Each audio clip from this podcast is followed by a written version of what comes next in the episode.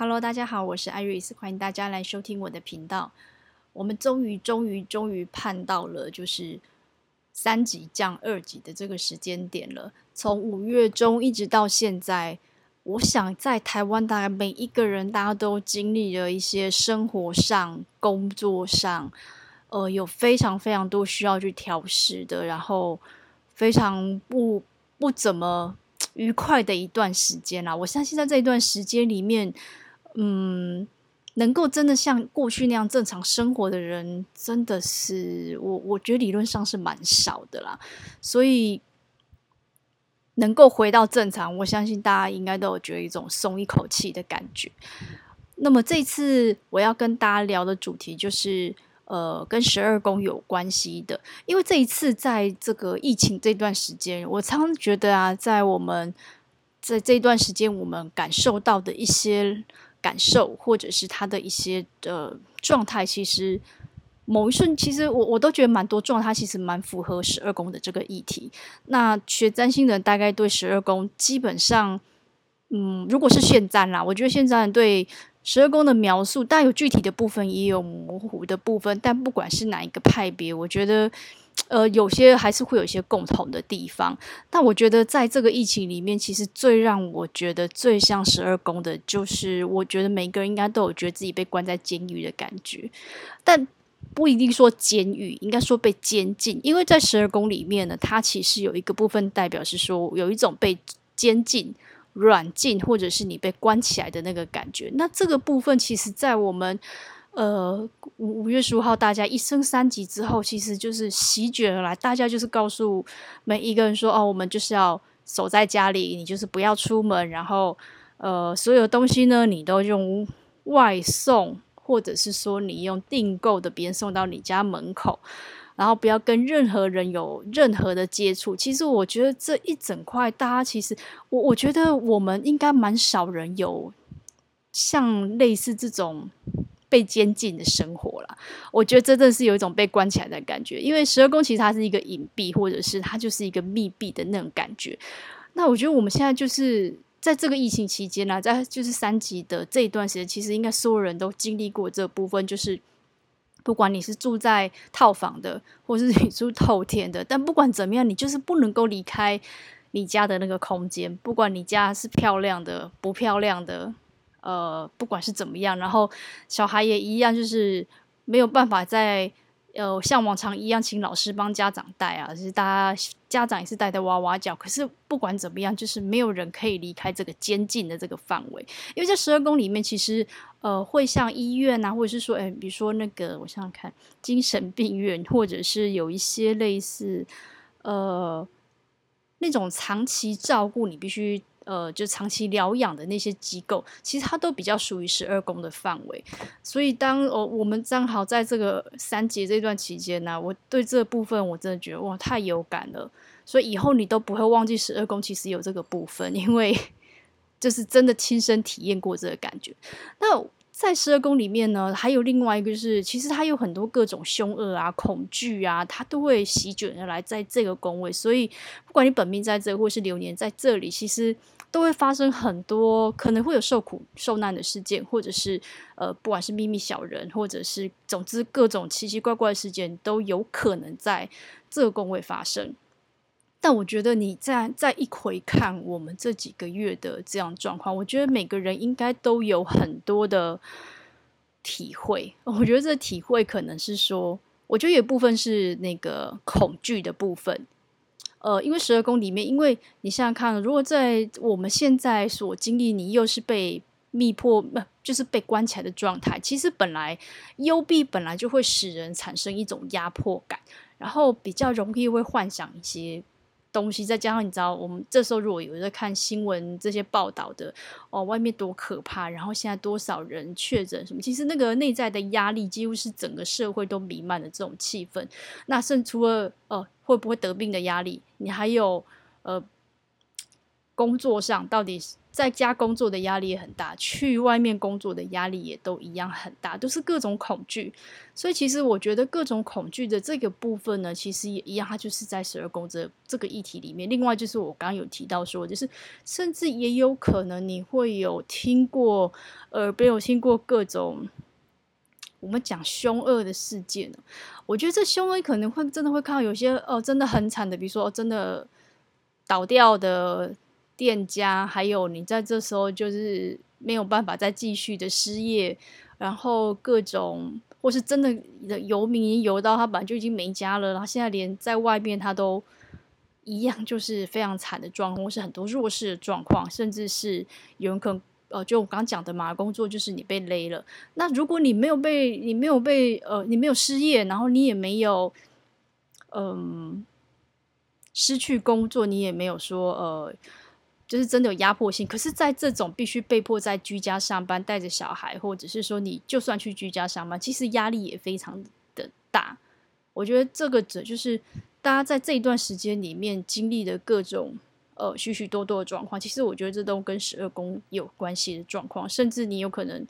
呃在这段时间莫名的被小人陷害，这我是没听过啦，但我觉得大部分应该是只是说大家真的不管在哪里，其实压力都非常大，然后恐惧感都非常大。但是呢，十二宫其实为什么会有很多人把它当做是一个他们说灵性修行或是修行的当的的一个位置，或者是说还有这样的意涵？我觉得是因为前面我们讲的各种恐惧，或者说你经历各种灾难，那你只能够把这些灾难跟这些恐惧，呃，当成是一个修行的部分。不管你是感情的、工作的、亲子的、家庭的、财务上面的，它都是各种修行，因为它等于，当然比较悲悲观一点角度，就是说，就是真的是各种苦难都在这个地方。因为我们讲这些东西，人生非常重要的东西，你可能钱真的就没了，因为就赔了嘛。那如果说他就只能在让你就只能停在这里的话，那我觉得可能会很。就有点可惜，因为他其实还是有别的意涵，你能够再为自己再出发，不管你呃找出别的方法，或者是说你如何去看，就是在这样子紧迫被关着的状态，或者是这么低潮的状态，我怎么样可以去找出我的道路？我觉得那个只能说这是一条漫长的修行之路，这样子。那另外呢，我还有想到一个，其实十二宫也有。隐藏敌人的意思，因为像七宫比较像是公开敌人，那应该会有人跟我问说，我记得以前就有呃朋友问说，他说七宫不是说都是那个，就是讲夫妻宫啊，或是嗯合作伴侣之类，或是总之就是我们的跟人与一就是关系之间的问题这样。他说，那为什么七宫会把它当成是公开的敌人？因为其实我觉得，对伴侣有另外一半，不管你是呃男朋友、老公、老婆，或者是他就是合作伴侣，为什么要说敌人？其实听起来不是很好听，但是我必须说，其实，在很多的关系场里面呢，大家都是呃明着让你看到他到底喜不喜欢你，他到底做了什么事情，然后你很清楚的知道说，哎，这个人就是你的对手。或是这个人呢，他就是要跟你在关系里面，呃，争个利益高低。我觉得在情侣或者是关系里面的利益高低，比较像是啊，比如说谁爱谁多，或者是谁的，呃，你知道那比较让对方可以有一种居高临下的感觉。我觉得有时候真的是在在关系里面，尤其是情感关系里面，有时候真的叫另外一种情感的争权夺利，不见得是要争金钱问题。比如说哦，谁顺着谁多。然后，哎，谁？比如说，如果你在意金钱，谁花的谁多，那你会不会觉得有时候有人会觉得说，哎，你没有钱，没有出那么多，你是不太喜欢，或是哦，结婚之后觉得你钱没有养我，没有给我那么多，你是不是对我爱的比较少？其实他们都是在很有一种，其实你就很明白知道，你这这个对象跟你中间是有很多呃，你们必须要调和的部分，或者是说，其实会有那个争权的部分啊。比如说，这真的是那个那个。意向我们用意象来感受这个感觉，而不是真的是用这种敌人这种。当然不是说你你找了一个敌人来这边弄自己的脚，但我必须说，当有时候你就是有那个另外一半的时候，你你真的有时候也会觉得，他也真的是一个公开的敌人。好，那我们回到十二宫，十二宫因为刚好跟呃公开敌人不一样，它算是隐藏的敌人，所以才会很多说秘密啊、小人啊，都会在这个看不见的位置。那我觉得这一次的疫情啊，我觉得我我突然想到是说隐藏的，我们只讲隐藏的敌人，可是隐藏的敌人呢、其实就是我们每一次只要有出门，如果你可以呃在这段时间，就算你再怎么样，你偶尔总是会有出去采买的时候，或是有的人就是要上班，你每天走出去啊，就算大家都戴口罩，其实你会很害怕，不知道谁才是那个。呃，你知道，就是他就是那个已经得新冠新冠病毒的人，所以我就一走出门啊，身边就到处都充斥着隐藏的敌人，因为你不知道谁散播那个病毒，然后会害你中奖 这件事情，我觉得他还某种程度蛮符合了隐藏的敌人的这一块，而且他真的是无所不在，你根本就猜不出是谁这件事情。所以我觉得，呃，呃，在这个疫情里面啊，其实我对刚刚好是因为我突然想到这几个特点，然后我就想到，哎，其实我怎么觉得它跟十二宫有一点点，其实还蛮有挂钩的，就是它有很多大特点跟现在状况其实是一样。所以我觉得，如果说我们现在的状况其实就跟十二宫这么像，就是我们现在真的也是在一个大概一个蛮大的动荡，然后。你要说苦难也可以，但你要说是各种修行的状况也可以。那终于呢，我只能说，我们呢，终于度过了这个比较艰难的时刻。我们已经到了呃比较尾端了，就期待呢，大家就一起好好的把这个状态守住，我们就能够迈向比较越来越正常化的生活的这个部分。那其实二宫其实也有一部分是关于弱势啊，因为这次其实好多。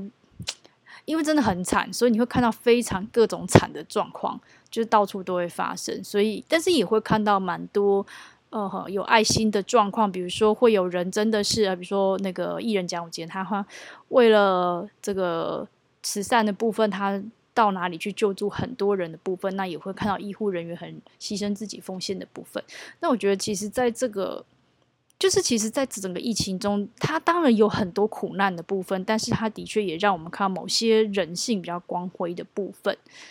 我觉得今天跟大家分享这个十二宫跟疫情啊，其实我突然突发奇想啦，就突然觉得，哎，奇怪，怎么觉得我真的是在过十二宫生活？因为我是说真的，我从刚刚已经说了很多次，我们真的很少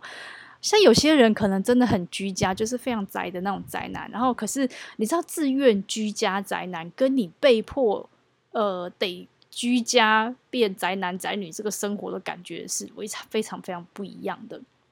那当然有有幸啊，我们可以一起度，就是共度了这样很特殊的生活啊。我觉得可能大家经过这两三个月，可能大家都有不同的感受，也会更珍惜。我觉得本来呃。很相处，就是觉得很平凡，就是很正常的事情。比如说以前我们去吃饭，都觉得哇，好像真的没有什么好特别。我现在如果可以真的到很安心在外面吃饭，你真会觉得哇，真的是感动。就是你知道有人有对比，才会觉得说哇，我现在 这么这么幸福，这么小的事情我也觉得很幸福这样子。那另外是我为什么会提到这个主题？是我觉得其实有时候呃，因为十二个宫位对占星来说，它每一个宫位其实都有各种不同的意涵。它含的广泛也会非常多，它并不是一个单一的东西，就是呃泛指单一的部分，它的容纳的范围其实非常广泛。那有时候一开始我们没有办法印记，因为有时候我觉得你用头脑去印记这些东西还蛮难的，所以在生活中，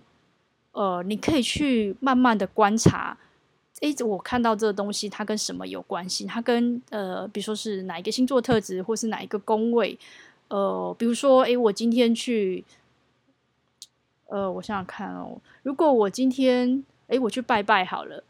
到底它是算哪一个位置？因为我今天就是，你可以把你你生活上你去做的事情，比如说学校，诶，我今天去小学，然后我带小孩子去小学，然后呢，诶，我明天去那个，或者是我去大学那边呃运动啊做什么的时候，或者是我今天是有小孩是小学生，有小也有一个是大学生，那他分别代表，当然一个我们很清楚，这个比较清楚，就是一个是三宫，一个是九宫嘛。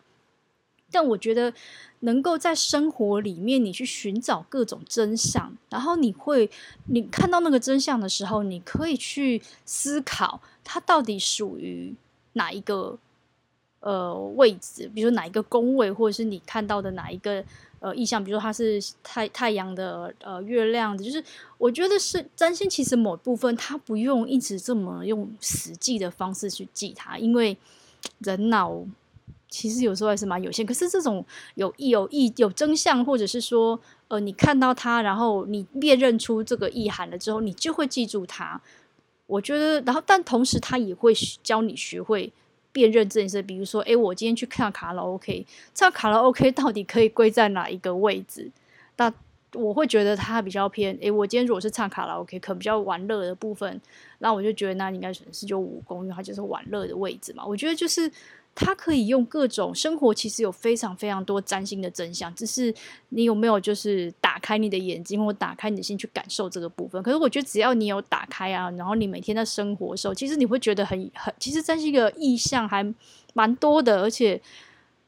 呃，在玩的那个过程其实很有趣的。好，那我们今天呢就跟大家聊到这里，再期待我们下一次的相见，然后下一次的听众再跟你们再多聊一些。呃，不一样的主题的部分。好，谢谢大家，拜拜。